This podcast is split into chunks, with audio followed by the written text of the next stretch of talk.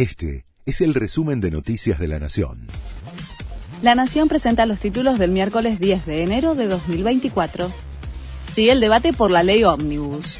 La discusión por el proyecto enviado por el presidente comenzó ayer en un plenario de tres comisiones en diputados, con la presencia de funcionarios que expusieron sobre los capítulos de emergencia, reforma de Estado y justicia. Hoy retoma el debate con la exposición del ministro del Interior, Guillermo Francos, de Seguridad, Patricia Bullrich, y funcionarios de Economía. Los narcos lanzan una ofensiva en varias ciudades de Ecuador que dejó al menos 10 muertos. Atacantes vinculados al crimen organizado, armados con fusiles y granadas, irrumpieron en el canal de televisión TC y amenazaron a varios trabajadores en vivo. Minutos después, el presidente Daniel Novoa decretó la emergencia de un conflicto armado interno y ordenó a las fuerzas militares neutralizar a los grupos criminales. Patricia Bullrich aseguró que el gobierno podría enviar apoyo militar a Ecuador. La ministra de Seguridad evaluó que el narcotráfico es un problema que le concierne a todo el territorio y que debe enfrentarse en conjunto.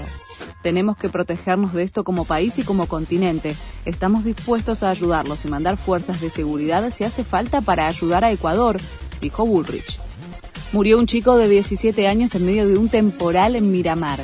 Tenía lesiones muy graves en el cráneo y en sus órganos internos tras ser golpeado por la rama de un árbol caído. Hubo además otros heridos.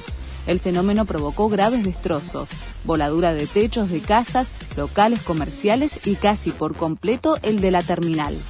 El gobierno avanza con la idea de lanzar billetes de 20 y 50 mil pesos. Por la inflación es necesario un gran volumen de papeles para realizar operaciones rutinarias. Además, las entidades financieras se quejan del costo que les produce tener que atesorar tantos billetes. La emisión de papeles de mayor denominación además le permitirá al Estado ahorrar en costos de impresión. Este fue el resumen de Noticias de la Nación.